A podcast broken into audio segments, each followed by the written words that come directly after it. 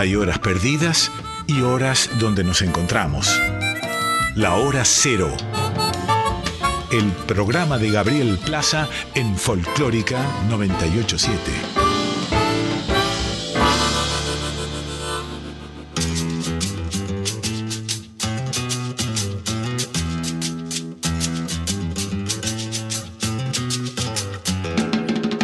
Caprichosa la reina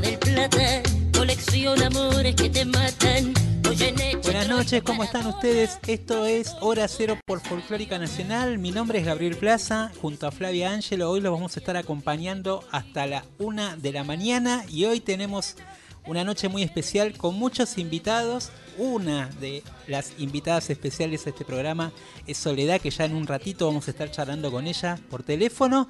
Eh, y también con Han Frincillo, que nos viene a presentar su libro El Corazón Adelante. Así que un lujito y, y hermosa música para acompañar los dos. ¿Cómo estás, Flavia? Bien, muy bien. Y estamos todos muy agitados porque está desarmándose una peña entre nuestros Gigante. ojos gigante, hermoso. Así que ya, ahora ya nomás viene Soledad con, con todo ese power que tiene ella. Así que muy arriba este inicio. Bien, ¿cómo son las vías de comunicación? Tenemos eh, Folclórica 987 está en todas las redes, ¿no? En Twitter, Facebook e Instagram. Así nos encuentran como Folclórica FM 987.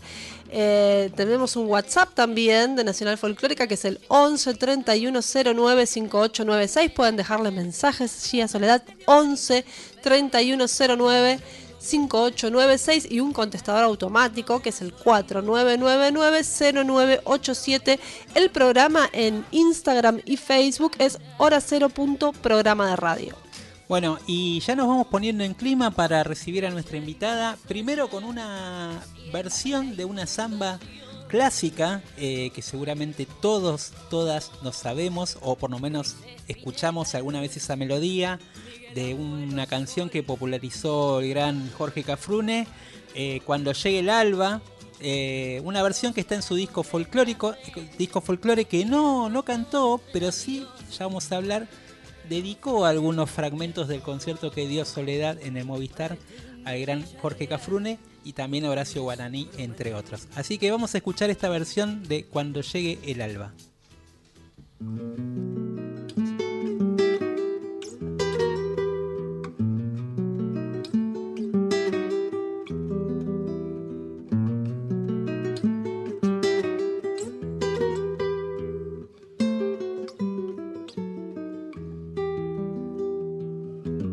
Vieja soledad,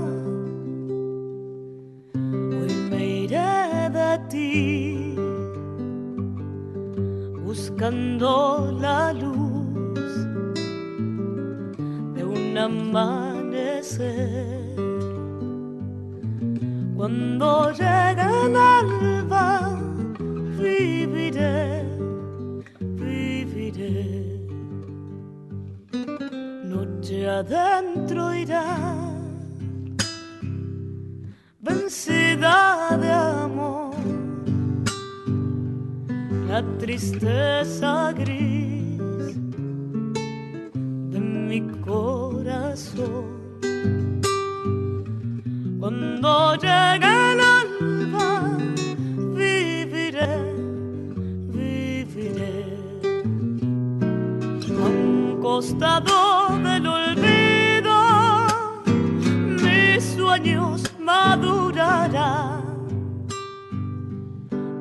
reventando en luz, florecidos.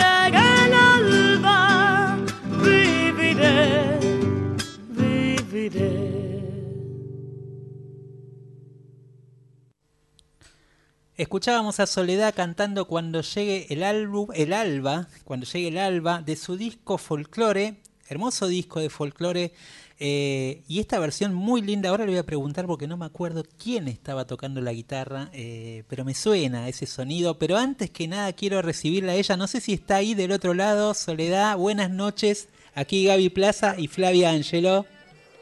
Hola, ¿cómo están? Sí, acá estoy, del otro lado, por supuesto, escuchando Hora Cero. ¿Cómo estás? Hola, buenas noches. Buenas noches, bien, bien, muy contenta, ya que está, te digo, quien estaba tocando la guitarra es Jorge Juliano. Ah, En ese me, disco- pare- me parecía que había ahí algo, ¿eh? Sí, en ese disco que grabó, eh, que hizo la producción Matías Zapata, grabaron Jorge Juliano, grabó el maestro Spinazzi, eh, grabó gente muy muy afín a nuestra música y, y- y además que, que toca con un gusto muy particular, ¿no?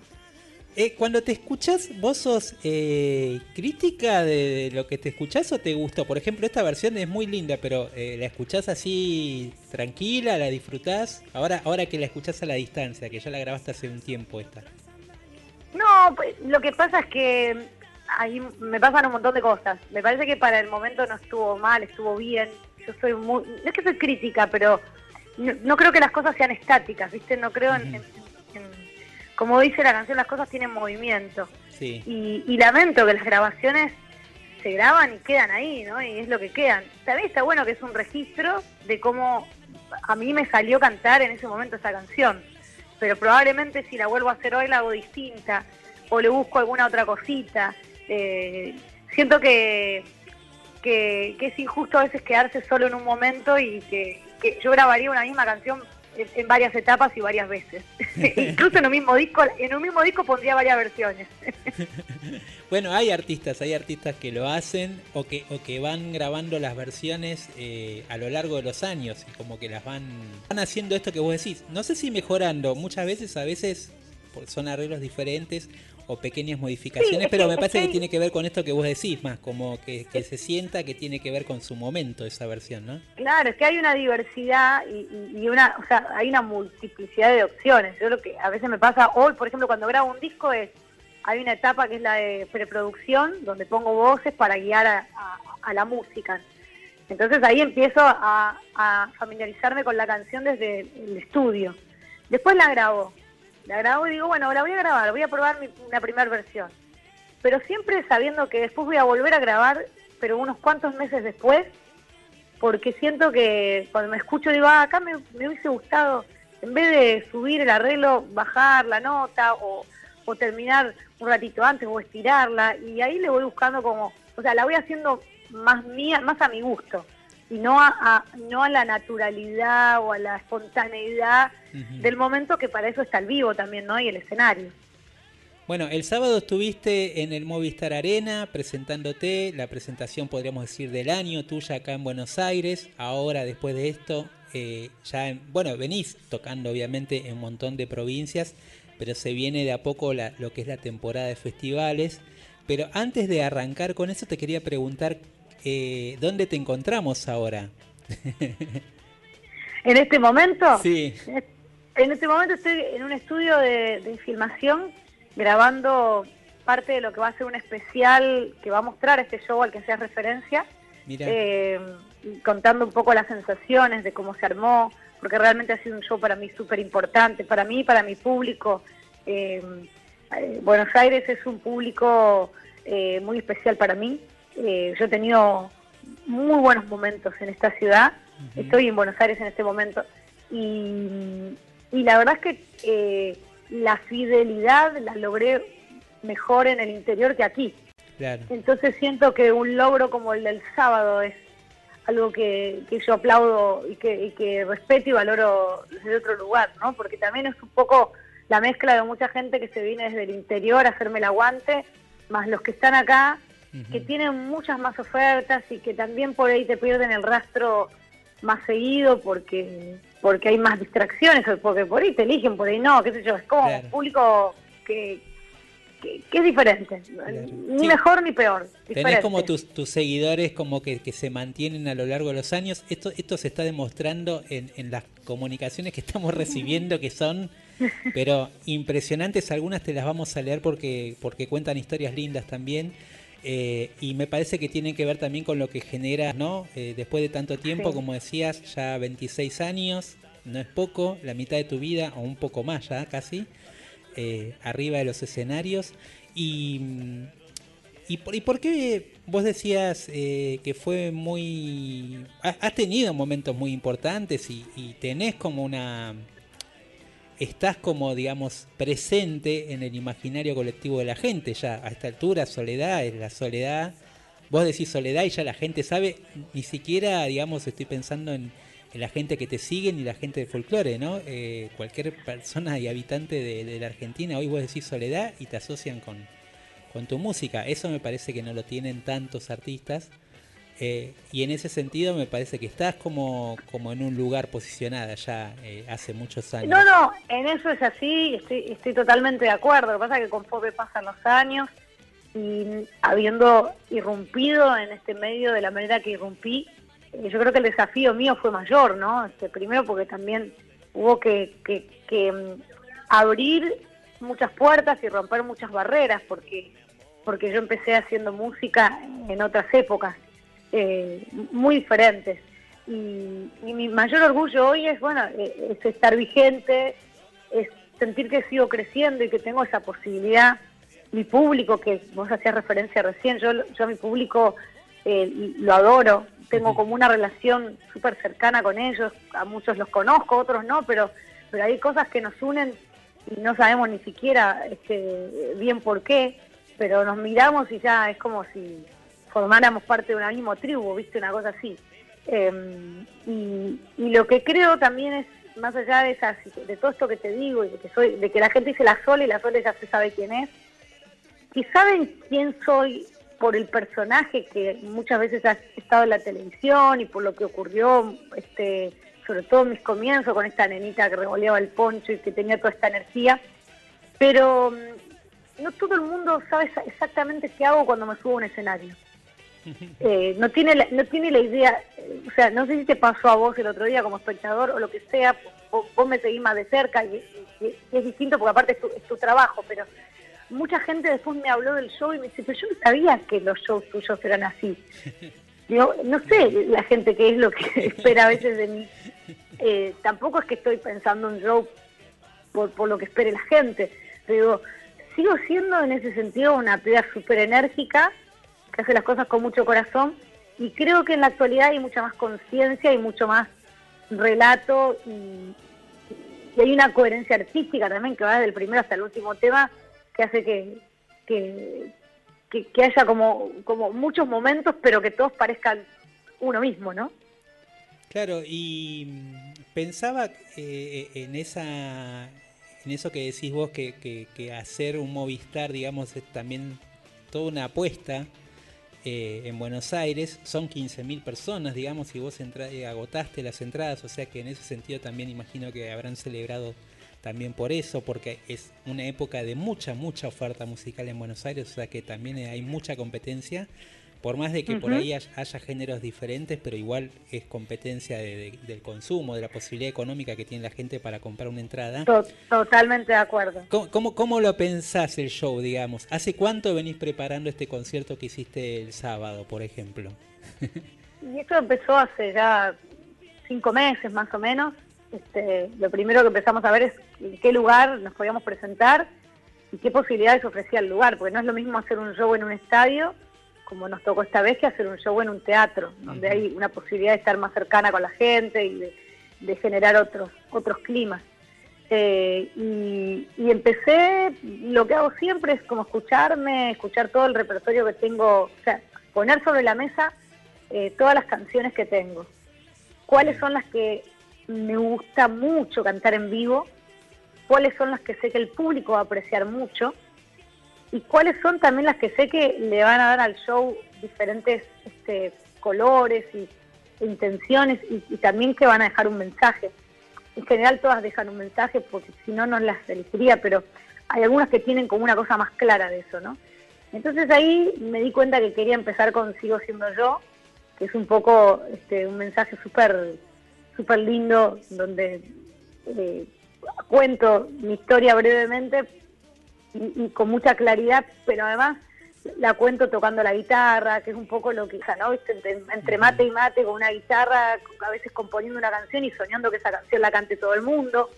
Eh, y después echándome a volar, que fue lo que pasó en la primera canción, que tiene que ver con, con esa niña, con esa con ese vértigo que me encanta tener en la vida, porque eso que me alimenta todo el tiempo y que me permite seguir creyendo en que, en que todavía hay mucho más por hacer y por dar, ¿no? ¿Esa fue idea tuya de, de- volar así 30 metros desde una grúa? O sea, porque aclarémosle a la gente, ¿no? Que, que no fue. eh, hay igual muchas fotos hoy circulando y videos, pero eh, Soledad puso una especie de grúa, esas grúas que se usan para. No, no sé el nombre, digamos, pero que uno ve a veces para limpiar. Algunos los dicen tijera, pero yo no sé cuál es el nombre correcto. Claro, y como una plataforma vestida ahí de escenario y ella agarrada con unos arneses tocando solita la guitarra de la otra punta, digamos, de donde está el escenario. Pero después ella termina de cantar y empieza a volar, digamos, por unas especies de rieles que hay y llega a la otra punta del escenario. O sea, hay que tener igual una adrenalina impresionante, ¿no? Si aparte arrancar el show así, porque una cosa es Claro. terminarlo, pero otra cosa es arrancarlo. Claro, ya ahí es como que decís, bueno, ya después de esto, ¿qué más? ¿No? Es como que tiraste toda la carne del asador. No, bueno, sí, fue, fue una idea mía. Hace muchos años que tengo esa idea dando vueltas en la cabeza. Eh, vuelvo a repetirte, siempre depende del lugar donde hagas el show. No es lo mismo hacerlo en un teatro que hacerlo en un estadio que te permite. O sea, tuvimos que pedir permisos muy especiales. Claro. Hasta el arquitecto del Movistar este, vino y tuvo que decir, bueno, sí, acá vamos. Hicimos unos agujeritos en la, en, en la estructura del Movistar que Claro. van a quedar para la historia porque van a permitir hacer esto mismo a cualquier otro artista de ahora en más. Claro, claro. Eh, entonces como que hubo todo un trabajo muy interesante que yo alguna vez eh, tuve la intención en un cosquín allá por el 98. estaba, eh, estaba ahí parecido. viéndote. Me acuerdo, que Claro. quedaste medio colgada ahí. Bueno, pero ahí eso fue sin ensayo, ese cosquín, y este no te creas que tuvo tanto. eh, y con, y con una, una locura total que no sé, o sea, hoy no hoy no me dejaría nadie hacerlo porque fue bajar del techo del escenario Cosquín, que es mucho más alto que creo que lo que volé yo este, el otro día, bajé en medio del rigging de luces, o sea, no estaba chequeado, si yo me bamboleaba, tocaba luces y podía haber, o sea, podía haber quedado ahí, o sea, realmente fue una locura. Eh, y, y caí en el escenario, además, bueno, estéticamente no fue un vuelo wow, eh, Sí, me- sí. tenía el poncho puesto. Entonces dije, bueno, me quedé con la, con la vena, dije, yo tengo que, que redimirme de eso. Y siempre pensé en hacerlo en Cosquín otra vez, pero, pero mi gran fantasía era hacerlo sobre el público. Ah, y bueno, esta vez lo logré salió buenísimo. Muy, muy bueno, muy bueno. Eh, Sole, vos decías recién de la lista de temas, eh, yo pensaba eh, también de, de, bueno, ya tenés, mu- o sea, a la vez de tener muchos años, tenés ya muchos discos, entonces imagino que siempre, como uno dice, sí con los artistas cuando tienen que enfrentarse, que tienen discos y que también tienen canciones que son, como decís vos, emblemáticas o queridas para el público.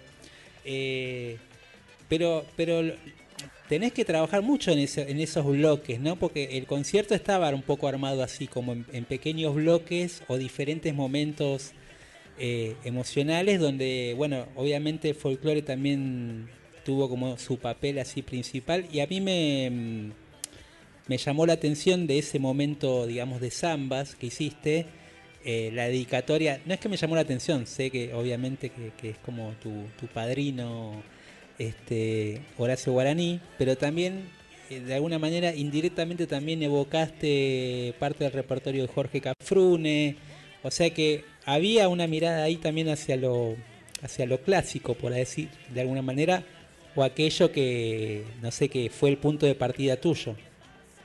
Que yo soy un amante del folclore clásico. Hoy también soy una persona que entiende que, como vos bien decías antes, eh, la música entra en un lugar de competencia, sana competencia, ¿no? Digo, de tanta tanta apuesta. Y entonces, bueno, yo, o sea, imagínate que hice un show de dos horas y media y se habla más del, se habló del vuelo y quizás no se habló de todo el desarrollo.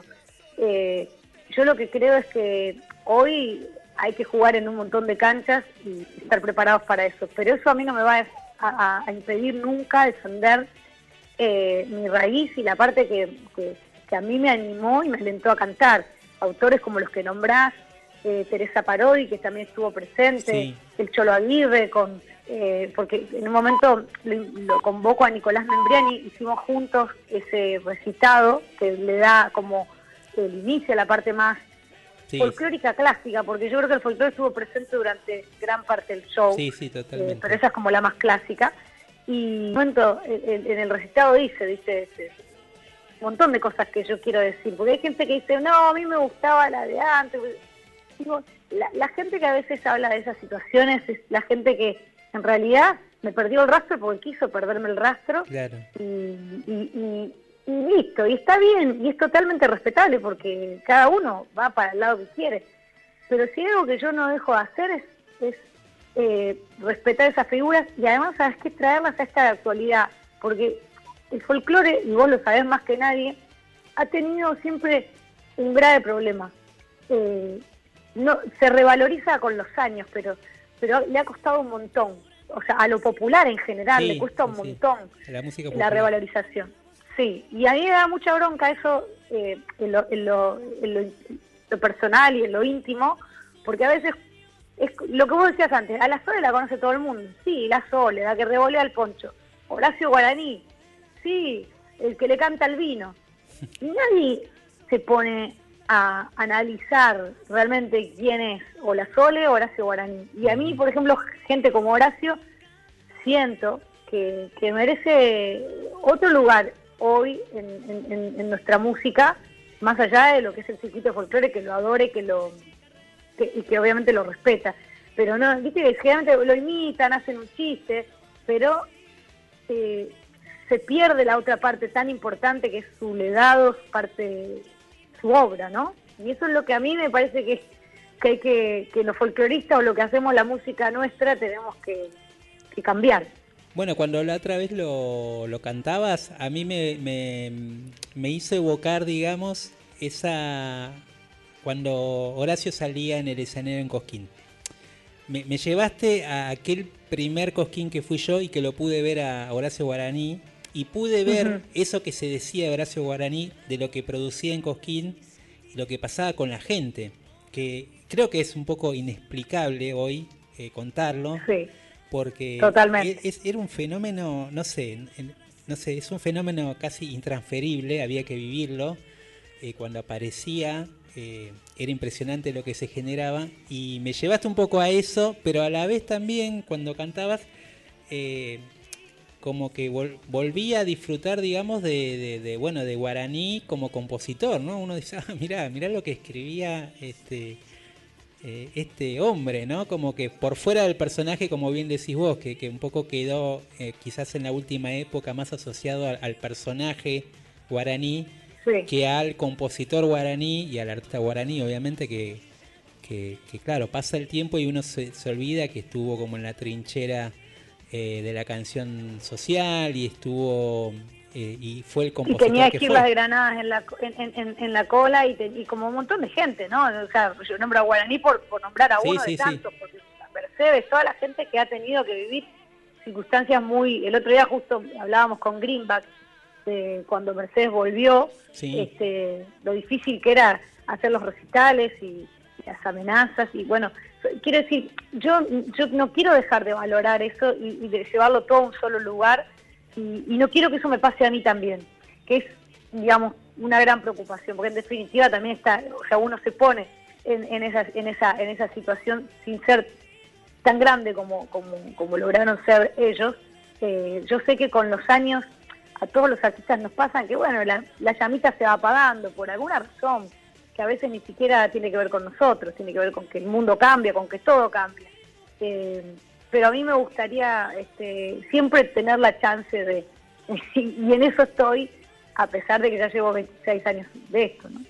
Bueno, estamos hablando con Soledad acá en Hora Cero por Folclórica Nacional, un lujo. Eh, llegan los mensajes, no sé, ¿te podemos leer algún mensaje, Sole?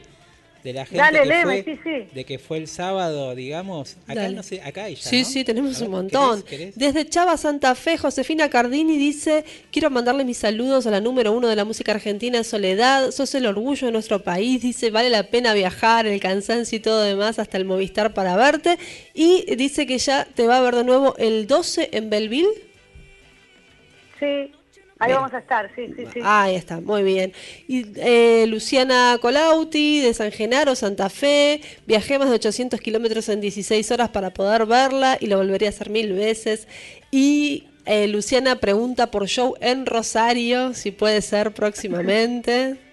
No, no creo, ya no tenemos fecha y, y bueno, se pasó volando este año. Claro, estamos muy a fin de año ya. Eh, soy fan de las Soles hace más de 25 años, dice Valeria. Me atrevo a decir que el show de Movistar Arena fue uno de los mejores que ha dado. Una apuesta impresionante, no faltó nada, un verdadero orgullo. Bueno, unos mensajes largos, vamos a leer, aunque sea un picadito de todos. Acá Aye Ponce dice, el Movistar de Sole fue mágico, eh, nos expusiste tu corazón entero, pensando en todos los detalles para seguir emocionándonos, logrando que nuestros problemas desaparezcan por un ratito. Mirá, qué lindo. Eh, Aye Ponce de Tigre. Postdata, estás para repetir, para dice. Ay, no sabemos, pero no creo ya este año, pero bueno, a mí me encantaría. Realmente lo disfruté tanto que, que me, me quedé con ganas también. Sí, sí, sí, hay muchos, muchos acá, todos fueron y te vieron, ¿eh? Buenas noches, quiero decirle a Sole que el show está en, en el Movistar fue increíble, se supera cada vez y siempre nos sorprende con un show completamente distinto, es Nati de Lomas de Zamora y aquí tenemos eh, abrazos de Lisa Iguadi de Rosario, mucha gente de tu provincia. Bueno, también le comentamos a Soledad que hubo gente que se vino a la puerta de la radio Sí. porque igual nosotros aclaramos que era una entrevista telefónica, pero como para que para que se, se vea, digamos, esto que, que como comentábamos antes que se genera. Eh, eh, tenemos a la mesa a un querido colega también, Han Frencillo, periodista, editor de la Rolling Stone. ¿Usted quiere hacerle una pregunta a Soledad ya que la tiene ahí, por favor? Hola. Humphrey, se la presento. eh, Soledad, Han Frencillo acá. eh, Hola compañero. Sole, ¿cómo estás? Qué gusto saludarte. Eh, la pregunta que te quiero hacer, en realidad, vos estabas por ir al- a, Lima, no sé si fuiste o si no fuiste. Buenas noches, Sole, primero y principal. A Lima, Perú. Buenas noches. Sí, no, no, en realidad es el concierto que vamos a hacer el 29 de, de noviembre eh, en, el teat- en el Gran Teatro este, Nacional de Lima. Estaba previsto hacerlo antes de la pandemia. Eh, y bueno, nada, tuvimos que reprogramarlo y ahora vamos a ir. Y bueno, va a estar buenísimo y ya están volando las entradas porque realmente es un- una plaza que me quiere mucho y que me respeta mucho porque ellos son muy agradecidos de que del rescate que ellos dicen que yo he hecho a, a la música fundamentalmente de Chabuca Grande. Claro, del balsecito también, ¿no? Exacto. sí. Sole, entonces, en medio de, eh, más allá de ese reencuentro con el público limeño, del tour gastronómico que me imagino que harás en una de las ciudades donde mejor se come en, en América Latina, te voy a hacer una recomendación para que estés atenta. Estuve hace poco en Lima y conocí a una artista que me partió la cabeza. Esa se llama Milena Wharton y es una, una chica que hace pop andino y tiene el sueño de conocerte. Ah, y yo, la verdad que, eh, nada, no puedo dejar de recomendarte que estés atenta porque tiene la energía de algún modo que tenías vos cuando iniciaste tu carrera y porque me parece que ahí puede haber una unión mágica. Así que a- acordate, ¿eh? Milena que me llegó el mensaje y no sé si fuiste vos quien habló con alguien de mi equipo de este mismo tema y prometo que sí, porque yo soy súper curiosa y, y me pasa con muchos chicos, incluso que están acá en Argentina haciendo lío por ahí, por el interior, este, y, y me parece genial que eso ocurra porque es para nosotros una esperanza enorme. Para, o sea, ya lo he dicho mil veces, el gran desafío de la música folclórica es reeditarse en estos tiempos. Y Totalmente. que alguien lo logre, uff, a mí me parece genial. Bueno, buenísimo. Entonces, a estar atenta, a aprovechar esa excursión. Este, yo creo que, que puede surgir algo muy lindo de ahí. Bueno, yo le tengo que hacer un contacto también con, con otro artista, así que eh, eh, estamos haciendo puentes. ya, ya va a llegar el contacto, Soledad. Ya te, Pero cómo de, no, de un no hay artista uruguayo, problema. de un artista uruguayo que canta canciones este, que te gustan mucho. Eh, Sole, como para, para ir terminando, porque sé que estás ahí, en, paraste la grabación de este especial eh, y no te queremos robar tanto tiempo. Eh, te quería preguntar sobre el proyecto que me comentaste. No sé si podés adelantar algo. ¿Qué podés adelantar de eso que se viene, de lo que estás? Porque mientras vos estás preparando nue- nuevo, estás preparando los shows para lo que va a ser seguramente los festivales, la temporada de festivales, a la vez ya hay temas nuevos o hay un disco nuevo preproduciéndose. Contame un poquito, a ver. No, no, sí, es- es- hay un disco casi terminado Ah, eh, con la producción de Nico Cotton. Eh, sí, sí, este, este año me... este año fue muy productivo para mí, pero la verdad es que eh, estamos este, ahora a la espera de lo que es la parte del cierre del disco, que es lo que es la mezcla y, el mastering. Y, siento que en medio del verano quizás ya podamos empezar a, mostrar algo de esto si es que llegamos. Pero estoy muy feliz. Lo, que puedo decir es que es un disco clásico, moderno, elegante, eh, que no que, que- no se aleja de, de- de la Sole que todo el mundo conoció eh, y tampoco y tampoco se aleja de, de- de esta que soy hoy que en esencia, repito, lo repito porque para mí es- hace falta, es, es la misma, pero bueno, ya con unos cuantos años y unos cuantos kilómetros eh, caminados, ¿no? Te manda acá, eh, antes que me olvide, te manda un saludo Mavi Díaz que está escuchándote, que está escuchando el programa. Saludos Mavi, gracias por estar del otro lado. Eh, eh, Sole, y, sobre ese, sobre algo que, algo de lo que pudiste decir, te voy a sacar un poquito más. Eh, autores nuevos, au- autorías tuyas, compositores clásicos, reversiones. Hay, bueno, primero un saludo a Mavi, que la adoro, este, una persona que me ha inspirado mucho también a mí. Eh, en el disco hay clásicos, hay canciones propias, me junté con un montón de autores y autoras de, de- de aquí y de allá, o sea, no todos son argentinos, eh, para intentar esto que acabo de decir antes con respecto a, a, a Mile, eh, que es buscar también sin perder, eh, sin perder el rumbo, por decirlo de alguna manera, eh, poder eh, empatar, ¿viste, viste esas sensaciones que generan los clásicos, pero Sí. pero que haya, pero, pero- pero que nazcan hoy, no sé cómo. Claro, sí. como- Bueno, la- como la versión, Sí. hacer ese trabajo con que la canción, igual, aunque sea un clásico, sigue dando material para, para, para el intérprete que la toma, ¿no? Es como una nueva creación, digamos. To- Totalmente, pero pero hay una pero también nuevas creaciones que realmente nacieron ahora, pero que no están tan alejadas quizás de aquellas Mm. en, en cuanto a la estética y a- a- al mensaje. ¿Y Nico Cotton cómo, cómo fue? Porque es un productor, además de que viene más de... Viene produciendo un montón de cosas, pero es como una especie de productor del momento, eh, en algún sentido dentro de la industria musical, y que hace artistas emergentes, pero también grandes artistas. Eh, ¿cómo, ¿Cómo llegaron a él? o en todo caso, ¿cómo, cómo, ¿cómo fue el trabajo con él, Si te digamos? cuento si te cuento la historia te vas a reír. Eh, a Nico lo busco yo. Eh, ni la compañía, ni nadie. Un día tengo a alguien, yo me corto el pelo con una sola persona, que es un pers- una persona que hace música, muy amigo de Zoe Gotuso, es un, digamos, un grupo de chicos, este, de gente que es súper cool y que, que, que- gustan de la música. Y, y con ellos filosofamos, ¿viste? Mientras me corta el pelo hablamos, hablamos de música. Eh, entonces me dice, che, ¿qué onda Nico? Y yo lo conocía de nombre, por supuesto, digo, no sé, tendrías que tomarte un café con él. Bueno, vale, pasame el teléfono. Entonces me pasa el teléfono, lo llamo. Tuve tres charlas, cada charla duró hora y media, dos horas. Me encantó su manera de ser, me encantó el respeto y el cariño y la profundidad con la que siente la música y cada uno de sus trabajos. No es un improvisado, no es un tipo que tiene éxito porque sí. Eh, y sobre todo me gustó cómo me vio a mí. O sea, cuando, cuando yo digo, ¿qué, qué harías conmigo? Ahí no te puedo dar la descripción porque si no te estaría dando más datos del disco. Y, y dije, trabajemos juntos. Y armamos un equipo de gente muy linda. Tampoco te puedo dar los nombres porque si no también te estaría dando muchos datos del disco.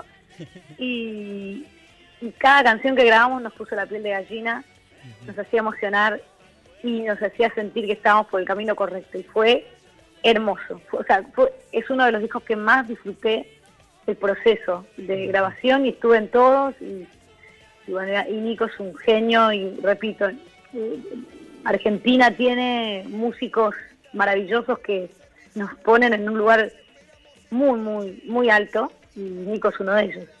Y vos lo grabaste en Arequito el disco la mayoría y después lo como que lo llevaron a otro estudio, digamos, un poco así, ¿no? O venís con esa mecánica, pero no sé si fue así.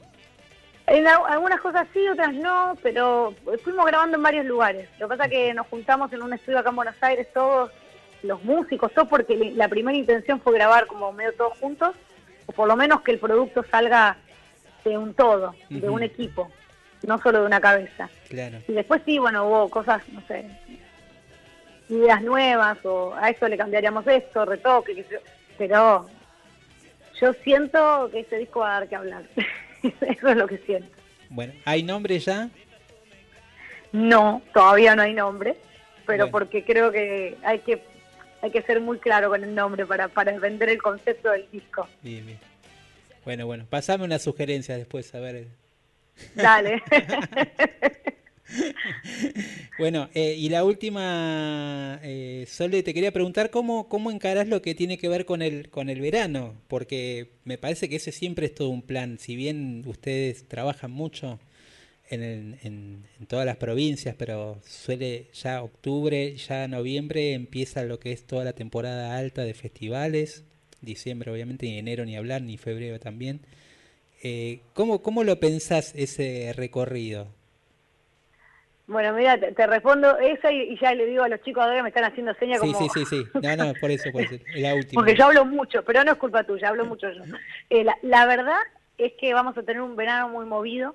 eh, ya está como la agenda bastante armadita. Vamos a estar en los, los festivales más importantes, eh, o los más, no sé, no sé si decir más importante porque suena, no suena muy lindo, sino los más emblemáticos, los más este, históricos. Vamos a estar en todos. Este, arrancamos, creo que por Entre Ríos la gira.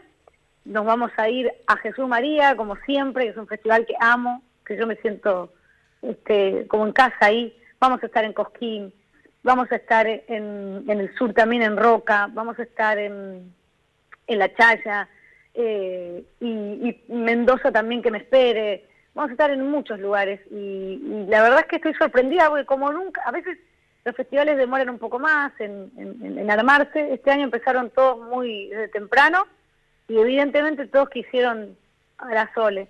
Así que estamos este, muy contentos con la cantidad de trabajo y, y esperando ahora por cumplir con la expectativa de la gente, ¿no? Porque después del show del Movistar, eh, que no va a ser lo mismo en los festivales, eh, ver qué, qué trasladamos, ¿no? A, a esos escenarios populares donde el público se comparte con otros artistas. Totalmente. Bueno, Sole, gracias por, por la generosidad de, de- de sumarte al programa, de, de charlar con nosotros a esta hora eh, y nada, de después de... de- Por la hora no de- te preocupes porque yo estoy trabajando hasta ahora. Bueno, mejor. Así que no te sientas mal. al Ya, haremos una segunda parte en vivo alguna vez a la noche. Pero dale, sí, si a mí me... no- yo cero drama. O sea, yo soy más nochera que, de día, así que olvídate. Yo yo dormí bastante porque, porque sabía que tenía que trabajar de noche. Pero la verdad, Gaby, gracias a vos, a todo el equipo, a esta radio que siempre nos difunde. Y, y bueno, un placer hablar siempre con vos y, y hablar de, de música y sobre todo de la nuestra. Bueno, nos vamos a, te vamos a despedir con Luna Cautiva eh, junto a Rally Barrio Nuevo del disco Soledad Uh, 20 qué buen años. Esa encanta. celebración. Se la voy a dedicar a Fernando López Rossi, que si está escuchando la red se va a poner muy contento. Muy buena, muy buena. Bueno, gracias Soledad. Un abrazo grande. Un beso gigante para todos ahí. Muchas gracias, buenas noches, Sole.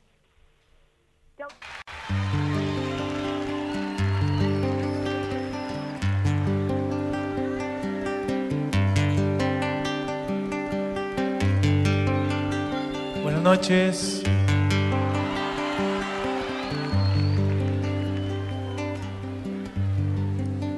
De nuevo estoy de vuelta después de larga ausencia, igual que la calandria que azota el vendaval.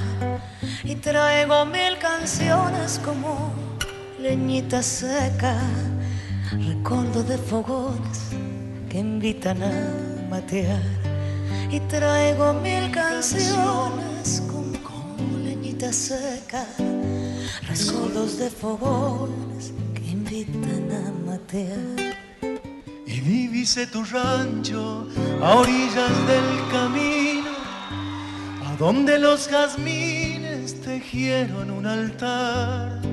Al pie del calicanto, la luna cuando pasa, peinó mi serenata en la cresta del sausal. Al pie del calicanto, la luna cuando pasa, peinó mi serenata en la cresta del sausal.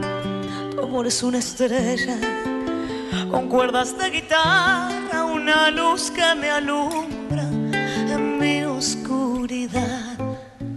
Acércate a la reja, sos la dueña de mi alma, sos mi luna cautiva que me besa y se va. Acércate a la reja, sos la dueña de mi alma, sos mi luna cautiva que me besa y se va.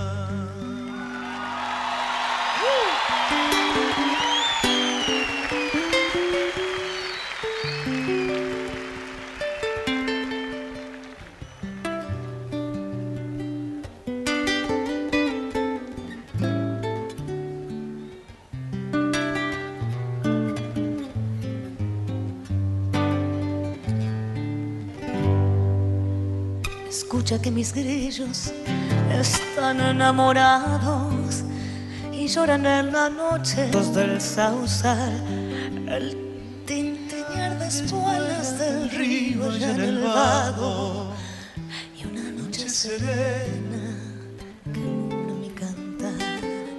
El tintinear de espuelas del río allá en el vado y una noche serena que alumbra mi cantar. Nuevo estoy de vuelta, mi tropa está en la huella, arrieros musiqueros me ayudan a llevar. Tuve que hacer un alto por un toro mañero, allá en el calicanto, a orillas del sausal. tuve que Hacer un alto por un toro mañero, el calicanto, a orillas del sausal. Tu amor es una estrella con cuerdas de guitarra, una luz que me alumbra en mi oscuridad.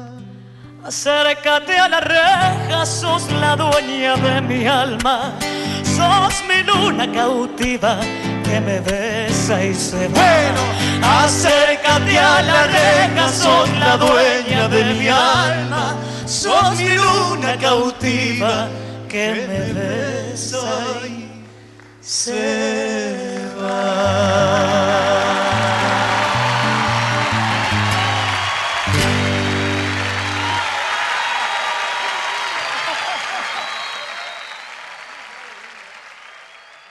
en Folclórica 987, Hora Cero.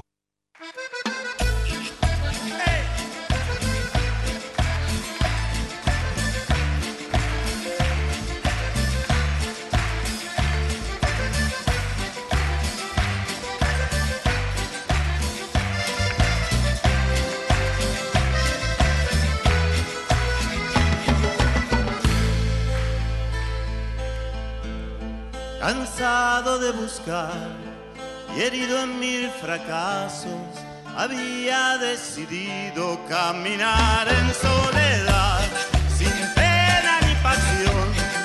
Si es que todo cambió. Me fui a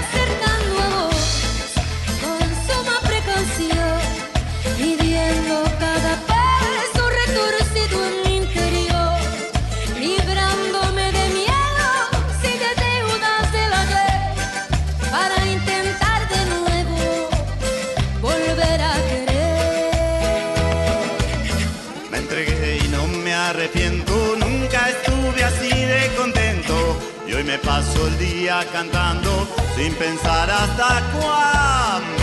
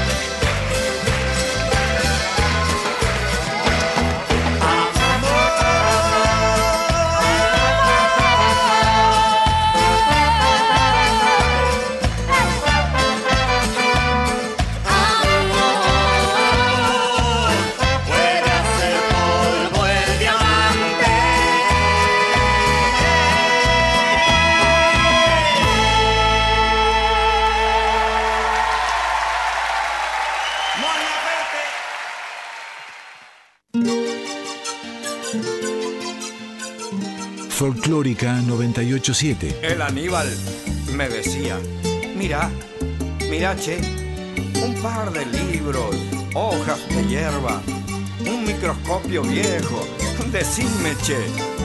Pucha, qué rico en voluntad era este hombre. Fíjate vos, decime, che, con pocas cosas hizo tanto bien. La música habla por nosotros. En Folclórica 987, la luna tiene dueños. La noche es de los que bailan. Maya Sasovsky y Pablo Camaití abren la peña y milonga más grande del país. Lunes a viernes a las 21 por Folclórica 987. Las historias y la música de nuestro de Ani Ventura y Emiliana Lacolo Merino. Aventura para la tierra de uno. Lunes a viernes. De 12 a 14. Por Folclórica 987. Escucha lo que te perdiste. Volví a disfrutar de tus programas favoritos, los mejores podcasts en la página de la radio y todas las plataformas. Lleva a Folclórica donde quieras. Nacionalfolclórica.com.ar Hay muchas maneras de nombrarnos, muchos idiomas que nos hacen ser nosotros y nosotras. Y a la pi, así se dice hijos, en com. Folclórica 987 Búscanos en Instagram, Twitter y Facebook. Folclórica FM 987. Disfruta de nuestras postales de radio. Mira lo que siempre escuchás y escucha aquello que te perdiste. Folclórica FM 987. Sumate a las redes de Nacional Folclórica.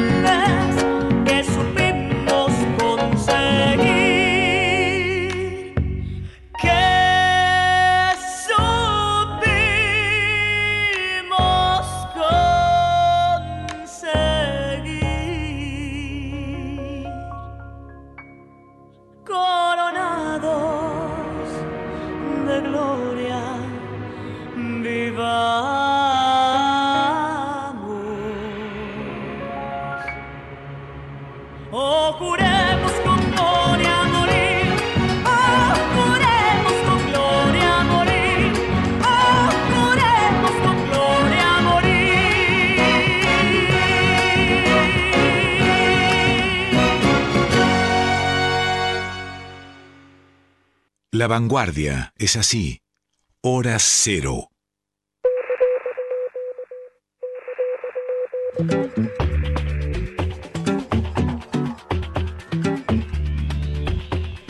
Seguimos en hora cero por folclórica. Pasó el tifón de Arequito. eh, tifón de mensajes tendría que decir porque siguen llegando mensajes. Eh, yo se los les prometo que se las voy a pasar a la Sole eh, para que con- porque hay un montón de mensajes que no pudimos leer, pero por ahí algunos vamos a ir leyendo igual porque después le vamos a pasar el programa a la Sole. eh, así, bueno, saben que el mensaje les llegó. Gracias a, a todas y a todos que, que están mandando mensajes. A los que se vinieron a la puerta de la radio también les agradecemos. Y pueden venir a la radio y pueden venir y sentarse acá en la gradita y acompañarnos hasta la una de la mañana. Pero ya estamos con nuestro otro invitado de lujo de la noche de hoy, acá en Hora Cero por Folclórica Nacional. Algo ya lo presentamos, los que están escuchando de temprano.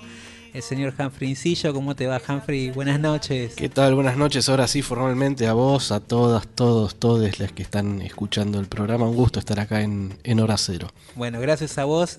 Eh, Humphrey viene a presentar oficialmente, y lo viene haciendo con mucho éxito, por suerte, eh, el libro El Corazón Adelante, que, bueno, sacó la flamante editora Híbrida, ¿no?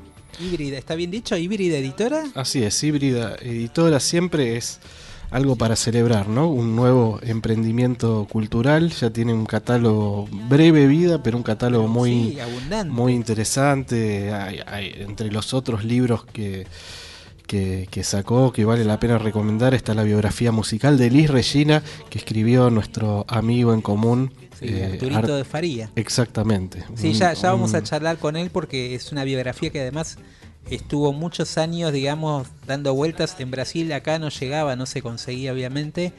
Y es un lujo también que lo hayan editado acá en, en castellano. Así que también lo- los invitamos a explorar el catálogo de híbrida, este catálogo nuevo, joven, que apareció este año y debutó justamente con, con este libro de Humphrey eh, que tuvo una presentación hermosa, acá comentamos ya eh, en el Cultural Morán, muy acompañado, es casi que te diría que llenaste el local como una banda emergente, o sea que fue un buen debut, digamos, tuviste Sí. como un debut de banda de rock. Sí, fue una, fue una noche muy linda, la verdad. Bueno, era, era también la presentación de la editorial, pero sí, fue, fue muy, muy lindo y muy emotivo lo que, lo que pasó aquella noche, que parece, wow, tan lejana y pasó hace unos meses, ¿no? Bueno, leo un fragmento de lo que escribió, lo que te escribió para el prólogo eh, Carlos Ulanowski, que también maestro de- del periodismo, que también está acá con un programa en, en la casa de Radio Nacional. Y él dice así, empieza así, el- en el prólogo del libro, dice, este encantador libro es, al igual que su autor, muchas cosas a la vez. Es diario de viajes, Oslo, el Caribe colombiano, el Estadio Centenario de Montevideo, Bahía, Brasil, Avellaneda y tantos destinos más. Es bitácora de recuerdos útiles, es compendio de aprendizajes entrañables, es instantáneas de la vida pasada y presente, es partitura existencial de bellos momentos, de bellos momentos, es foro de información especializada e ilimitada. Y coincido, coincido totalmente con, con Carlos, y además qué bien que lo escribió, eh, porque, porque el corazón adelante tiene, tiene eh, y lo charlábamos la otra vez que nos juntamos, esta posibilidad de como entrar a diferentes ventanas. Es un, un- diario de viaje a la vez externo, porque muchas cosas suceden en diferentes lugares, y también interno porque habla, es una bitácora, muy personal, digamos, ¿no? La música y tu vida van relacionadas todo el tiempo.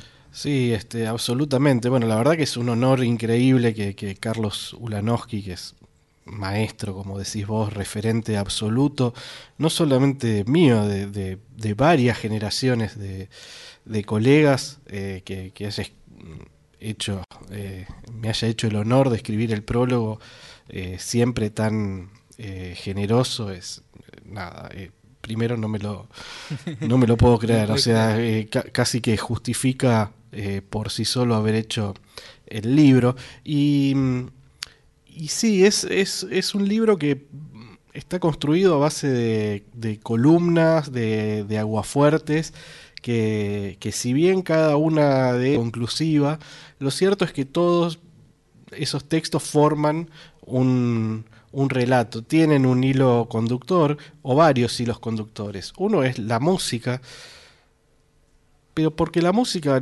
creo que no es solamente para mí el, hilo conductor de, la vida. Creo que todas las vidas tienen una banda sonora. Yo desconfío mucho de, las personas que no, tengan una banda sonora de su vida. Eh, entonces, creo que es algo tan eh, fundamental en, nuestra cultura y en todas las culturas, digamos, ¿no? que, que, es lógico o, se me hace muy natural que eso ocurra y, no es algo eh, pensado lo de la música. Sí creo que el Ilván que une a todo tiene que ver con la educación sentimental, que es como la, la bajada del libro, ¿no? Sonidos, imágenes y sabores de una educación sentimental. Y una educación sentimental es la época de la vida en que nos vamos formando nuestra personalidad, la infancia, la adolescencia, momento de descubrimientos. Yo celebro mantener esa curiosidad, pero a la vez eh, eh, la voracidad que hay en ese momento cuando vas descubriendo las cosas que, te gustan y te conmueven y te van a marcar por el resto de, tu vida, bueno, tengo un, una especial debilidad por ese momento de, la vida de las personas. El, libro hace como este, este viaje en retrospectiva, digamos, ¿no? Como que están atados estas experiencias musicales, visuales, de sabores también, como decías vos, atado a, las impresiones que también, o a la banda sonido que, estaba en ese momento dando vueltas en tu vida, y atado también a esta mirada hacia al niño, hacia el adolescente, hacia, eh, hacia todos esos procesos de iniciación, o de, ritos de iniciación musical, o de ritos de iniciación en la vida, ¿no? Un poco también. Sí, también cada una de esas evocaciones muchas veces parte de algo que ocurre eh, en el presente, como eh, son columnas que fueron publicadas semanalmente en, el diario, eh, en el diario La Nación. Lo cierto es que muchas veces el truco era, bueno, a partir de algo que pasa ahora, pero que me está disparando algún tipo de, de recuerdo o evocación o, o historia.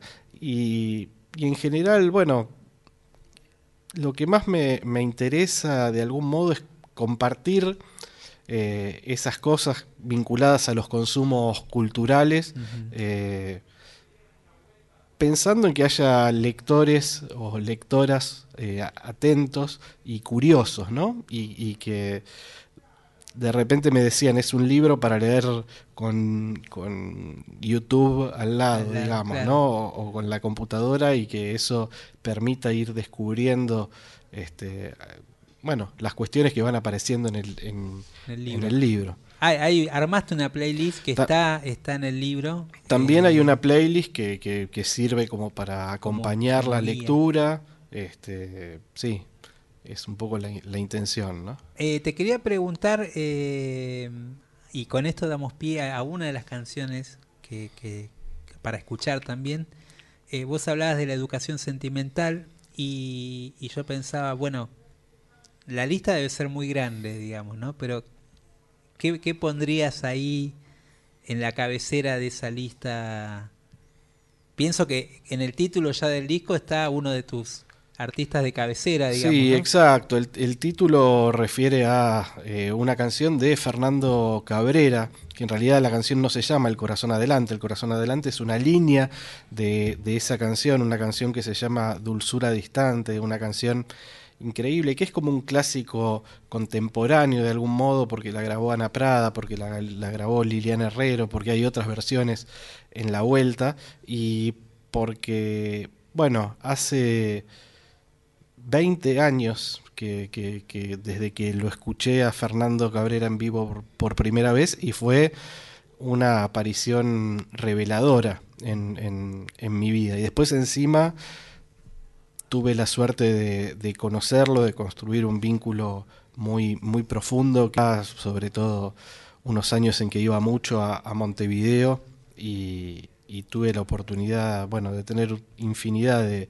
de charlas y momentos compartidos con Fernando, que aparte de ser un, un, artista y un compositor y un poeta increíble, también es una persona increíblemente culta y, Sí, sí. y cada charla que tenía con él era como tomar una, una, es cátedra, masterclass. ¿no? Es una cátedra, sí, sí, es verdad. Bueno, ¿qué te parece si escuchamos entonces eh, una de las canciones que, que inspiró el título de, del disco, una de las líneas que están dentro de este, de este tema, que es Dulzura Distante? A ver si a los que están del, a los que están del otro lado, a las que están del otro lado, les genera una sensación parecida a muchos de los que escuchamos por primera vez Fernando Cabrera.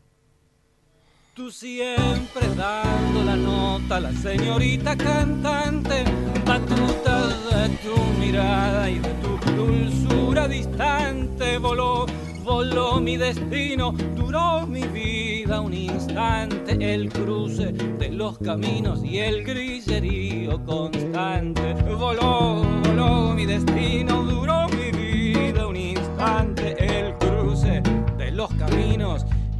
dulzura distante.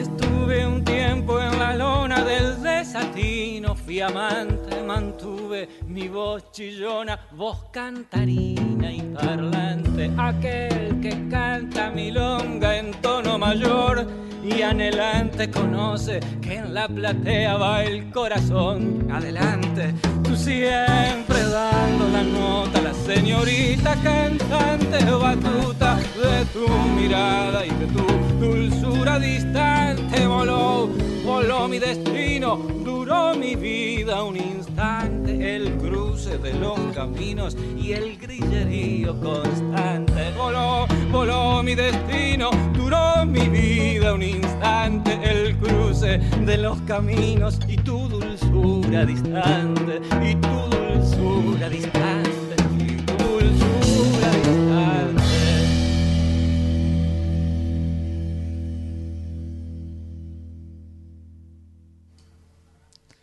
Estamos en hora cero por Folclórica Nacional. Recién pasaba eh, Fernando Cabrera, Dulzura Distante. Eh, a mí me pasó algo con Cabrera también. Eh, como decías vos, eh, Humphrey, cuando lo escuché por primera vez, también me llevó a un lugar totalmente desconocido, porque además, eh, hay que decirlo por otro lado, no, no es el tipo de artista que entra uno, entre comillas, fácilmente, pero te agarra de un lugar que justamente es muy, muy emocional y muy profundo. Y una vez le preguntaba eh, qué le pasaba a él cuando estaba cantando y él me hizo como, y capaz te lo contó también en alguna oportunidad seguro, eh, que él me decía que, que cuando él cantaba lo que buscaba era llevarse a la gente a ese lugar donde él estaba cantando. Digamos, me encantó esa imagen como de llevándoselos todos al lugar donde él se imaginaba que estaba, que no era ese lugar que era el escenario, sino otro lugar, ¿no? Como, eh, como un por- traspasar un portal, digamos, de la canción, ¿no? Mucho más profundo. Sí, eh, absolutamente, un encantador de audiencias, ¿no? Sí, en sí, un sí. sentido, bueno, alguien que hace un poco eso de algún modo, aunque sea muy opuesto en su producción musical, es Hermeto Pascual, ¿no? Por ejemplo, Es Sí, como es en, ese tipo de, en esa situación del encantamiento de, de la, de la audiencia, casi como una cuestión hipnótica, ¿no? Eh, acá en- el libro aparece mucho Montevideo, aparece mucho la música Montevideo y aparece justamente en uno de los relatos, eh, y me gustaría que lo compartas eh, con la gente, la historia de esta cajita de fósforos. Acá no pusimos Viveza, que es la canción donde él aparece tocando esa caja de fósforos, pero en la cual vos vinculás, digamos, ut- utilizás de disparador eh, esa canción y ese, elemento como para hacer un paseo también por un montón de otros instrumentos no convencionales y de su relación con, con Jorge, ¿no? Con Jorge Dresler también. Exacto, es que en realidad el, el disparador de ese texto fue la visita, la, la anteúltima visita de, de Drexler a Buenos Aires, el show que dio en el teatro Gran Rex antes de la pandemia. Claro, silente. Exacto. Y ahí él arrancaba el show con la, con, la, cajita de fósforos. Eh, y eso obviamente me, me refirió a, a- o me remitió a, a Viveza, a, a Cabrera. Lo que pasa, en- sigue pasando más de 20 años después, es que cada vez que Fernando canta esa canción, foros como instrumento de percusión a modo de único acompañamiento, se genera una magia indescriptible, un poco como lo que contabas vos, lo que pasaba en Cosquín cuando llegaba a Guaraní, bueno, cuando Cabrera agarra, mira vos, una cajita de fósforos y cuánta magia que puede haber en eso. Y, y bueno, eso Cabrera lo, lo había tomado de eh, una práctica muy cotidiana en- en los bares de, de Brasil en general, de Río de Janeiro en particular, donde había estado, donde de repente están cantando samba y acompañándose Con la con, haciéndose con la percusión Exacto, esa, esa cuestión informal. Y, y cuando yo era chico tomé unos cursos largos, varios años de iniciación musical con Judith Akoshki, que, eh, bueno, gran pedagoga, tiene varios métodos publicados de flauta dulce y, y también había hecho unos discos muy, muy clásicos que eran los de Ruidos y Ruiditos, Ruidos y que eran música sí. infantil, canciones infantiles Clásicos totales. de los 70s y los 80s sobre todo, ¿no? Y mm, en ese momento ella había, había hecho eh, también un libro que era el de los cotidiáfonos, ¿no? Hacer música con objetos eh, cotidianos. Así que bueno, creo que todo eso es lo que me terminó este, cerrando ese, ese texto y esa columna. Y, con, y también con este, objetos cotidianos reciclados a partir de la basura. También hay una historia que está en el libro que es la de la orquesta de eh, instrumentos reciclados de Cateura, que está en las afueras de, De Asunción, de ¿no? Asunción. También fue una experiencia increíble ahí en, en- bueno, cosas que, que, que generó la profesión y la música, ¿no? La posibilidad de los viajes. Yo vi a la orquesta eh, con, entre otro grupo de periodistas que, que estábamos ahí, estaba nuestro amigo en común eh, Beto Arcos, periodista de, de- de México que vive en Estados Unidos, y se nos caían las lágrimas viendo esos chicos este, tocando con, con violines hechos con, con latas de, de, de pintura o de... Sí, aclaremos que, que- cuestión, que es ¿no? una orquesta que surge en la periferia, digamos, de, del en la de periferia, en un, en un basural, en un barrio que tiene al lado un, un basural, y ahí fueron armando esa movida eh, increíble, ¿no? Eh, y bueno, y eso, la posibilidad de, del viaje y, y el viaje como modo de conectar con otras costumbres, con otras culturas, con otras músicas, con otros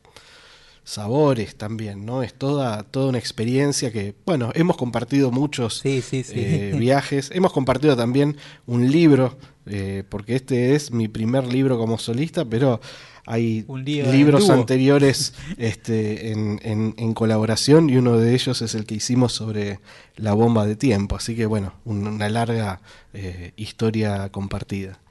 Bueno, acá incluís, de hecho, eh, mencionás a, a uno de los percusionistas de la bomba, eh, que, que, bueno, que falleció hace un tiempo y que era como un poco el- una especie de espíritu musical de la- del grupo.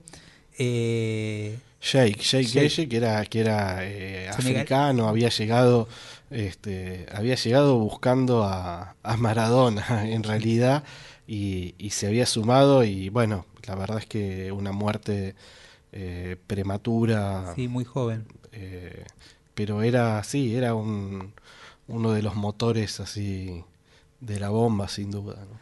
Eh, dos cosas, eh, una que no contó Humphrey, pero que sí aparece en el libro, es que eh, Humphrey, entre otras cuestiones de, de melómano y coleccionista es que se quedó con la cajita de fósforos de, de Fernando Cabrera. Imagino que la debes tener ahí eh, Ah. como una especie de souvenir, así como en una cajita de cristal. Absolutamente. Como quien sí, tiene una sí. púa de Keith Richard, no sé cómo. y, tal cual. Y aparte, eh, esa cajita, según me contó Fernando, esa cajita es la que usó la primera vez que dio un concierto como solista en, en Buenos Aires, que eso fue creo que en mayo de 2003, o sea, se van a cumplir 20 años Mirá. de eso. Y, mm, y esa cajita se la había dado, según me dijo aquella vez, el Pitufo Lombardo, que es otro gran Sí. percusionista y, bueno, músico, cantante, guitarrista, compositor, murguero, este, prócer de- del carnaval uruguayo, el Pitufo Lombardo. Así que eh, esa, esa cajita está, está así, en, en mi casa museo.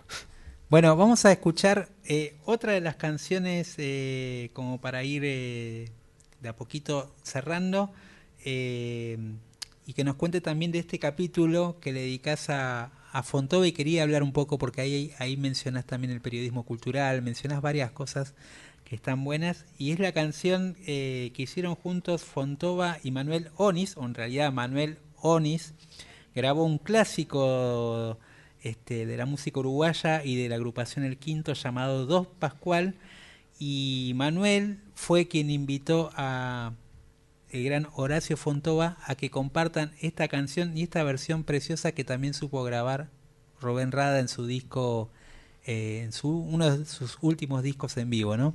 Así que escuchamos esta versión y ahora volvemos y contamos la historia detrás de esta canción.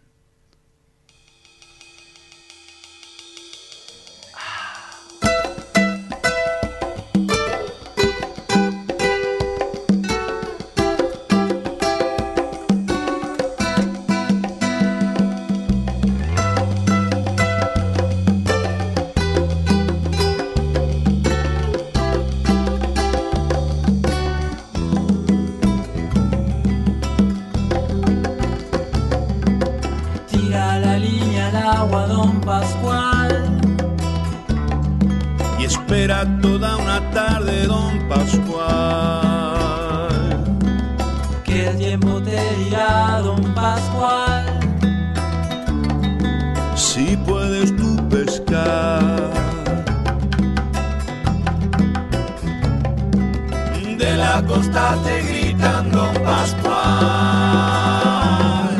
Se va lo que se va, don Pascual.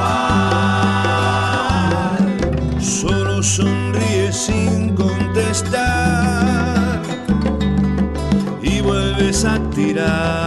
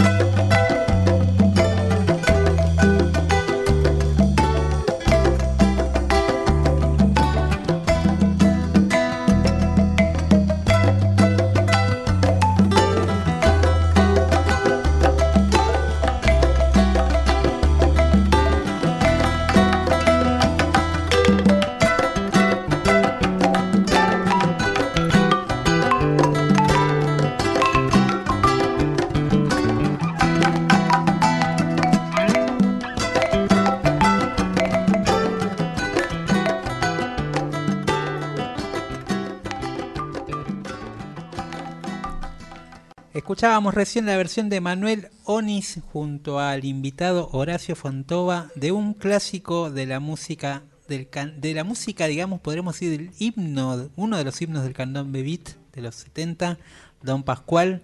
Eh, y vos contás un poquito esta unión generacional en algún sentido en el libro y también hablas eh, también otro disparador es la excusa para hablar de, de Fontova y de su Sí, mundo, ¿no? En realidad ese texto fue eh, una especie de necrológica bastante personal de Fontova, eh, que, bueno, yo lo conocí un poco antes de que, de que explotara su popularidad Con- con televisiva Ginsburg, ¿no? con Claro. Ginsburg en, en Peores Nada, porque mi amigo El Tano, que toca el citar, que es un gran poeta y tiene una búsqueda espiritual eh, increíble en, esa época, cuando estábamos primer año de la secundaria, me grabó un, cassette con, temas de Fontova eh, y ahí lo escuché. En parte también nos gustaba y, por él conocimos a otro uruguayo, a, a Leo Maslía. Eh, Fontova fue de los primeros en grabar a Leo Maslía en Argentina, me acuerdo de Agua Podrida, eh, por ejemplo, pero bueno, cuando se murió Fontova lo primero que hice fue ir a buscar ese cassette que había escuchado tantas veces en la, en la temprana adolescencia y después me fui a el libro La historia del palo de Gloria Guerrero, que compila las notas que hacía Gloria en humor, y de Fontova increíbles, porque creo que Fontova, si bien es un personaje querido y, y respetado, también yo creo que musicalmente eh, está subvalorado que, Sí, y sí. po- po- por una multiplicidad de cuestiones, en parte porque sus discos no se conseguían, no estaban como descatalogados, no este Sí, y siempre como que le ganó el humorista, de alguna manera estaba el como personaje. el personaje y estaba en esa tensión, pero mira, en, en 1985 Fontova le decía a Gloria Guerrero, yo no excluyo al rock como identidad posible. Nos podemos identificar con cualquier cosa, pero mientras sea a través de nosotros míos. Lo mío siempre fue salsa criolla. Y aprovecho el medio para decir que Enrique Pinti me afanó el mote para su espectáculo. Por ejemplo, me dan mucha envidia los brazucas, gente que incorpora lo de afuera, pero con su propio tinte. Gismonti, Caetano, Chico, hay rock, hay mongo o lo que quieras, pero sale de ahí, del Brasil. Nosotros somos más bien cachadores de algo y tratamos de hacerlo tal cual lo hace la fuente. Bueno, no es casual que Manuel Lonís lo haya convocado a Fontova para grabar ese tema. En parte lo convocó porque eran vecinos eh, en, esa, en ese momento Mirá. en Villa Crespo. Pero bueno, la elección fue hacer ese clásico de eh, del quinto, el grupo que tenían Rada y Mateo en la década del, del 60. Eh, la canción, sin embargo, la compuso Chichito eh, Cabral.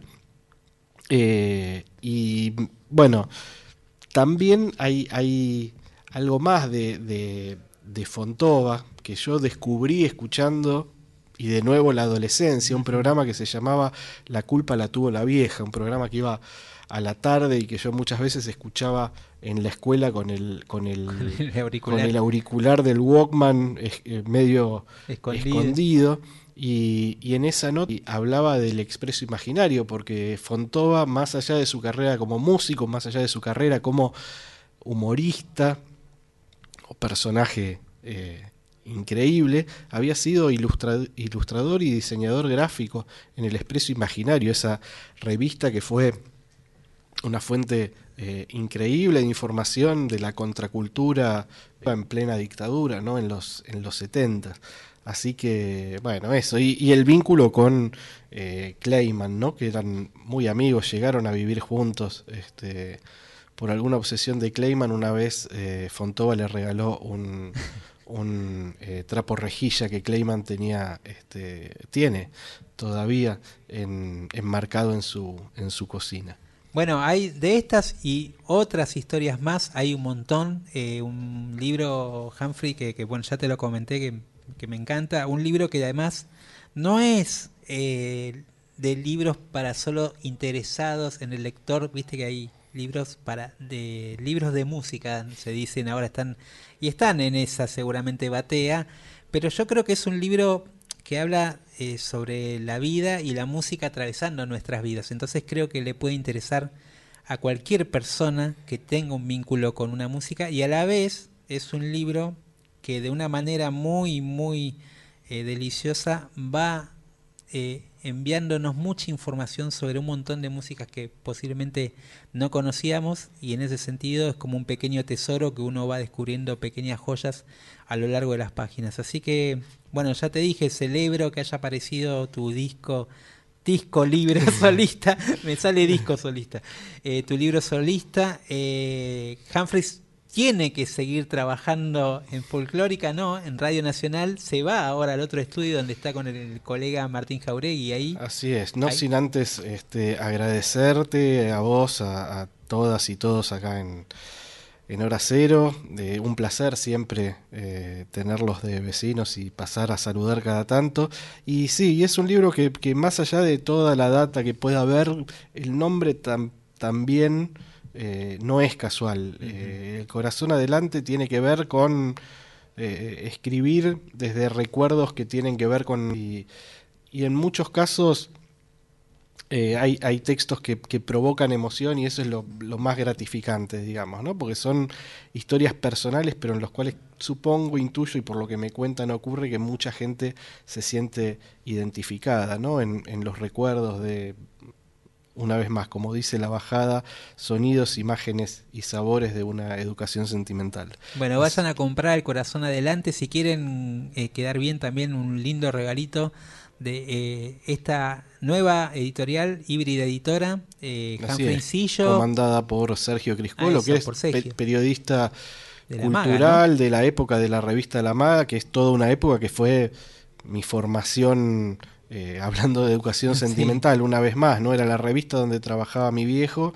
Y bueno, yo la, la, la primera vez, el primer recuerdo tuyo que tengo, Gaby, creo que es, ni, siquiera sé si alguna vez te lo conté, pero lo acompañé a mi viejo siendo yo adolescente, eh, todavía no había empezado a, trabajar, creo que ya estaba en la facultad, este, lo acompañaba o a, hacer notas eh, y fue a ver la proyección privada de Buenavista Social Club este, y ahí estabas vos, que muchos años después nos conocimos, pero sí me acuerdo que te, te registré este, visualmente en aquella oportunidad, en un lugar raro, porque era un auditorio de alguna distribuidora o algo así.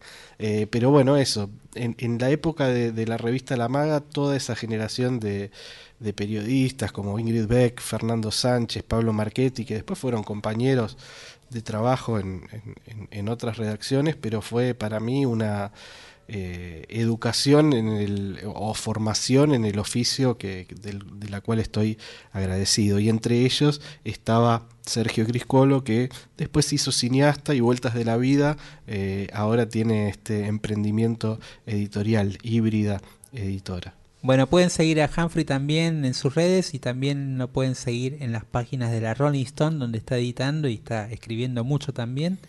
Eh, Humphrey, un placer y seguimos en hora cero hasta la una. Un gustazo.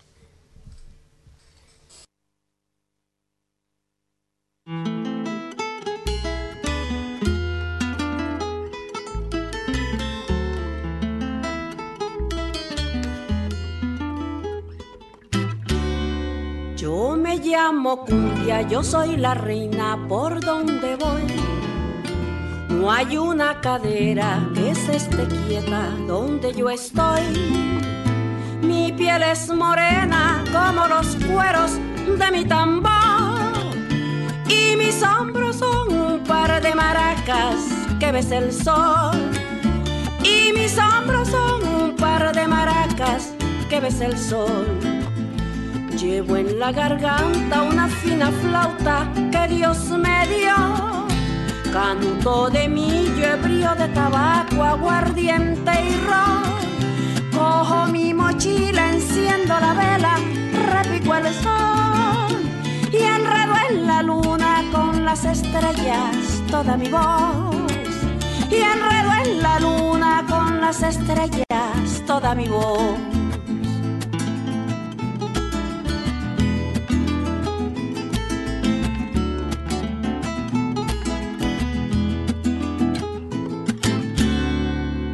Como soy la reina, me hace la corte un fino violín. Me enamora un piano, me sigue un saxo, oigo un clarín. Y toda una orquesta forma una fiesta en torno de mí. Y yo soy la cumbia, la hembra coqueta, bailo feliz. Y yo soy la cumbia, la hembra coqueta, bailo feliz. Yo nací en las bellas playas caribes de mi país. Soy barranquillera, cartagenera, yo soy de allí. Soy de Santa Marta, soy monteriana, pero eso sí, yo soy colombiana, oh tierra hermosa donde nací. Yo soy colombiana, oh tierra hermosa donde nací.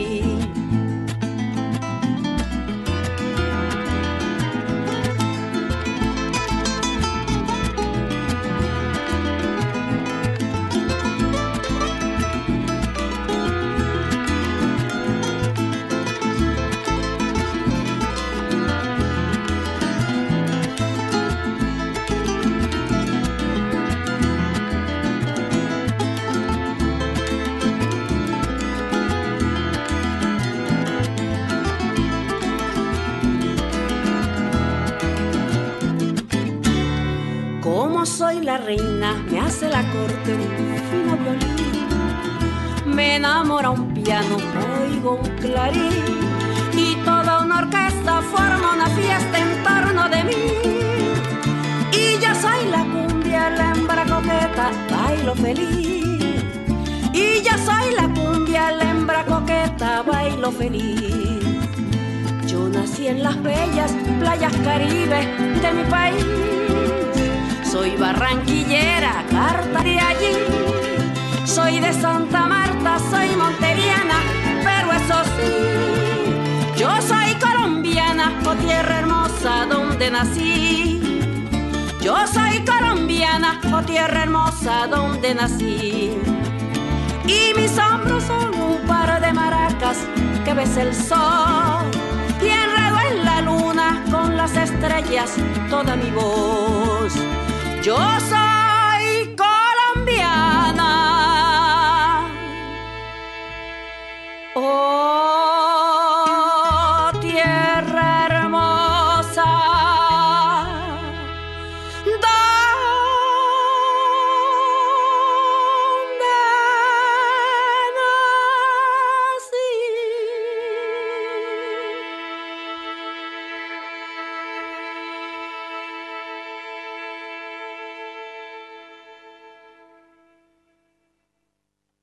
Estás escuchando Hora Cero.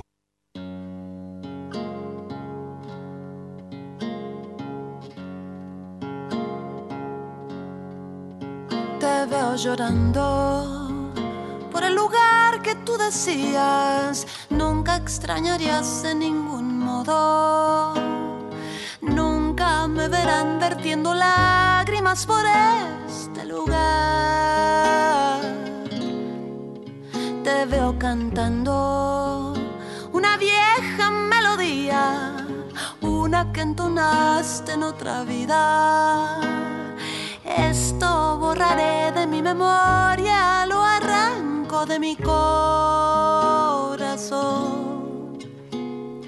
No te habías dado cuenta, la nostalgia sigue ahí, vive en ti, escondida. La nostalgia sigue ahí, vive en ti, déjala vivir porque es parte.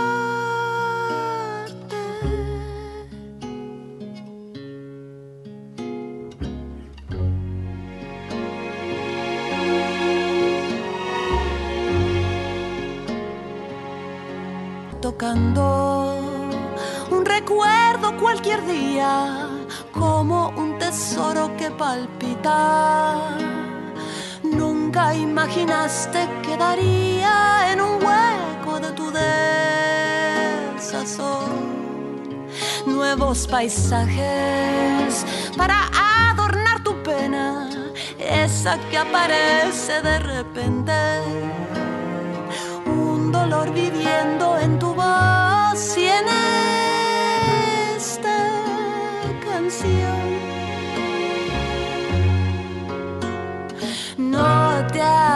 has dado cuenta, la nostalgia sigue ahí, vive en ti, escondida en tu memoria, la nostalgia sigue ahí, vive en ti, déjala vivir porque es parte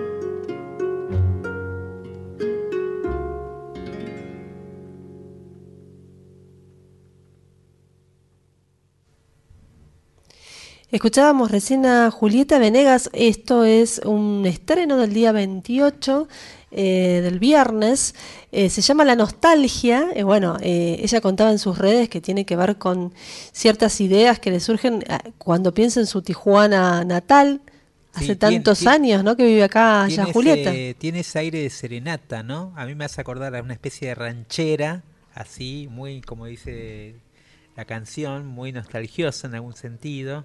Eh, y esto forma parte del nuevo disco que, que se viene de, de Julieta Venegas, que hace casi cinco años que no saca un disco nuevo. Si bien estuvo sacando eh, singles de alguna manera a lo largo del tiempo y colaboraciones con otros artistas, pero este va a ser su primer trabajo em, de nuevas canciones, eh, producido por un artista que tiene que ver más con la, con la, con la vertiente de la música electropop, que es eh, Le- Alex Alwanter. Mm, qué difícil. Sí, es, difícil, es, es como una especie de, de, de- de los, como de los nuevos íconos eh, de la música queer, vive en Los Ángeles, pero es de Chile, eh, y tiene todo un- toda una cabeza muy, muy contemporánea y muy moderna en su música, pero a la vez dentro de su música hay siempre un componente social, eh, es como, como música para bailar, pero con conciencia social, o Ujú. música para los boliches, digamos, pero Claro. con conciencia social. Y bueno, y él es uno de los productores de este nuevo disco. Y Julieta va a estar presentando algunas de las nuevas canciones de su próximo disco y también eh, algunos de sus clásicos en el Primavera Sound, que es este festival eh, que en realidad viene de Barcelona, que es como una especie de franquicia que ahora se instala acá, así como, como sucedió con el Lola Palosa. Es un generalmente un, un festival más de nuevas tendencias musicales. Eh, Julieta va a estar junto a Björk, la cantante islandesa, el 9 de noviembre en Costanera Sur.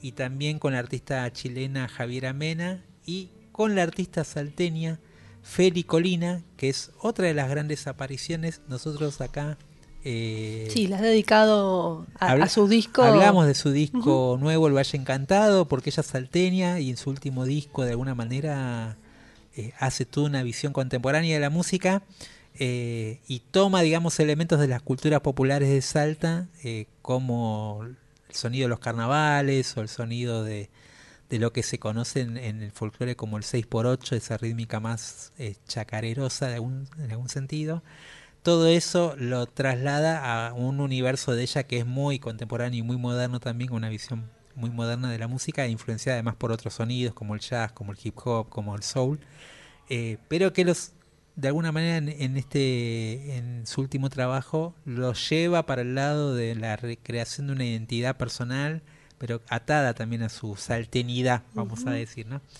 Eh, vamos a escuchar entonces de ella, de Feli Colina, de su álbum Feroza, esta canción que es también una especie de serenata íntima llamada Chimi. Si con mirarte supe que me hablabas, un manantial, todo lo que no sabía me hacía falta.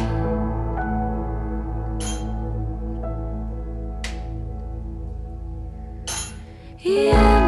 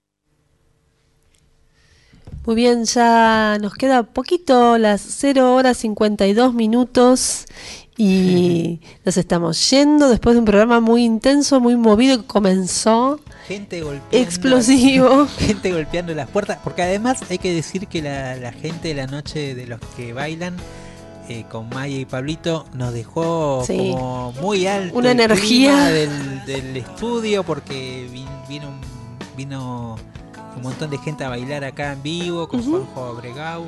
eh, también tocando unas chacareras y unos gatos, unos escondidos. O sea que después de eso quedamos todos ahí con el clima peñero. Y después a eso se le sumó que tuvimos la charla con, Sí. con Soledad, que, que bueno, que hizo su concierto en el Movistar el, el último sábado.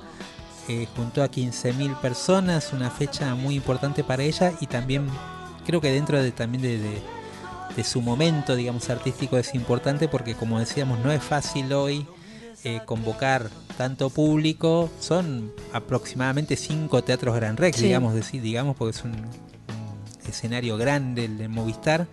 eh, y, y bueno, y mantenerse ante la oferta que había, ¿no? Y que hay, ¿no? Está Coldplay, hay un montón de, de conciertos también de otros artistas y otras artistas eh, pasando por acá, por Buenos Aires. Esto no se va a acabar hasta fines de noviembre, ¿no? Mira, lo- los, el- los mensajes que recibimos reflejan un poco el público de Soledad, la fidelidad absoluta. Son, quiero decir que mayormente chicas, muchas chicas, eh, que la siguen hace muchísimo y que además eh, lo que cuentan es que vienen del vinieron del interior a verla también. Sí, Hasta sí, acá, hasta sí. Buenos Aires. Sí, se, se movilizó mucha gente y también de algunos de países limítrofes decían. Eh, y después, bueno, conviviendo eso, eh, está bueno eso lo que marcaba ella, ¿no? Conviviendo un poco con, con el público que empezó a construir acá en Buenos Aires, que también es público un poco de, de gente que se vino de otras provincias y público propio que fue de alguna manera eh, encontrando ella en el camino, con, con- también con otras sonoridades, con otros, con otros elementos dentro de sus canciones que ya no son solo folclóricas, sino donde aparece la balada, el pop, eh, la música eh, también litoraleña, el chamamé, eh, aparece la cumbia, también hizo un set de cumbia que yo le quería preguntar y me olvidé de preguntarle porque está para grabar un disco de cumbia ¿Por qué no? santafesina, Ujú, ella claro. de Santa Fe, y creo que ahí es uno de los mejores lugares donde se produce la cumbia, justamente en Santa Fe, con un sonido, un estilo, de ahí son los palmeras que sonaron hoy en el programa. Eh, y ya le voy a preguntar, ¿eh? Le- ahora se lo vas a está- proponer. parece que ahora está en un viaje más folclórico, eh, bastante igual le sacamos de cosas Sí. que- de lo que está. Le querías hacer pisar el palito, pero más Sí, o menos. estaba atenta, estaba, atenta, sí. Porque estaba custodiada por un montón de gente alrededor que le decía no digas nada. Eh, no, y también entendamos que hoy los tiempos, digamos, de eh, un poco de la música van cambiando y los artistas tratan de, de lograr un impacto también con cada nuevo lanzamiento, ¿no? Que de eso se trata. Eh, pero sí tiro algunas pistas de por dónde va a ir el sonido. eh, va a ser va a estar más orientado eh, al folclore en algún sentido o la canción de raíz folclórica, eso sí. Eh, quizás aparece alguna canción muy popular también de Fandermole, por lo que sé. Bueno, mucho tampoco yo eh, sé de los títulos, pero algo adelantó acá en el programa. Eh, y mucha gente, como decías vos, de- dejando mensajes. Acá hay uno de Elisa de Rosario eh, que, que habla un poco de, de- de una de las canciones que pasamos hoy, de la Sole, del disco El Alba, que decía que es un disco, eh, una versión bellísima y un, bueno, un disco que le gusta mucho a ella. Eh, también Mechi Reina eh, decía, Sole, lo del sábado fue maravilloso, tuvimos la oportunidad de estar presente y verte brillar, gracias por darlo todo. Como decías vos, había mucho público de la Sole en show, un show que duró dos horas y media y que donde recorrió diferentes momentos de su, de su etapa artística. Incluso eh, a mí lo que me sorprendió y lo que se genera por ahí en eso que decía la distancia entre lo que la gente sabe de, de Soledad hoy, digamos, y de lo que era Soledad cuando apareció como un fenómeno nuevo dentro del, del folclore y de la música popular. Eh, claro, es verdad.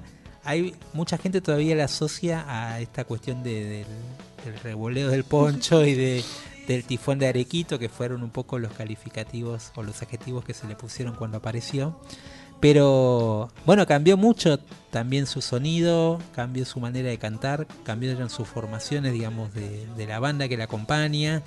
Y también incluso eh, una canción como Adonata, que era el caballito de batalla, Claro. que fue como el tema más conocido de ella y, y el que la llevó a vender un millón y medio de discos acá en Argentina, eh, con Poncho al Viento, allá en el 98. Eh, bueno, ahora forma parte como de un set que está en el medio del show, digamos, no, no, no en los cierres finales, ¿no? Y ella eligió por ahí para los cierres canciones más nuevas o de sus últimos discos. Eh, y fíjate cómo también un artista pasando el tiempo reubica también, ¿no? Esos éxitos Claro. y esos temas que antes eran los temas que esperaba la gente y que yo haciendo la comparación entre lo que pasaba con ese tema cuando lo hacía en aquellas épocas eh, pasa ahora eso pero con otras canciones más nuevas de Soledad, ¿no? Por Eh, supuesto, porque su público se fue construyendo y, y además eh, ella está muy adaptada a los tiempos también, de, de cómo evolucionó también la canción folclórica popular, ¿no? O el, fol- o el Sí, sí, folclore sí. más pop, si Sí, querés. y cómo, cómo se fueron mezclando los géneros también, ¿no? Eh, lo que hoy lo que hoy pasa con la música en un momento en aquel momento por ahí de los fines de los 90 no era tan permitido y hoy se acepta mucho más eh, libremente nuevos sonidos, nuevas instrumentaciones y nuevas formas de cantarla y nuevas letras. Bueno, nos estamos Sí, yendo nos ya. tenemos que. Ahora nos enchufamos con la charla y nos tenemos No, que fue muy lindo tener la soledad acá, la verdad, al principio del programa y que nos haya dedicado tanto tiempo, así que Sí. muchísimas gracias. Y también Humphrey, que estuvo con su Mm. libro Corazón Adelante y contando sus historias musicales. Bueno, esto fue Hora Cero. Nos despedimos hasta el próximo martes, sin antes decir gracias a todo el equipo de Folclórica, Víctor Pugliese en la operación técnica, Flavia Ángelo hoy en la co-conducción y producción, eh, César Pucheta en la coordinación de aire. Eh, bueno, y Guille Pintos, que lo esperamos el próximo martes, está su silla vacía, pero acá lo está esperando. Te esperamos, Guille, el próximo martes. Esto fue Hora Cero y nos despedimos con una canción de Mochi 1990 junto a Moca Monamu.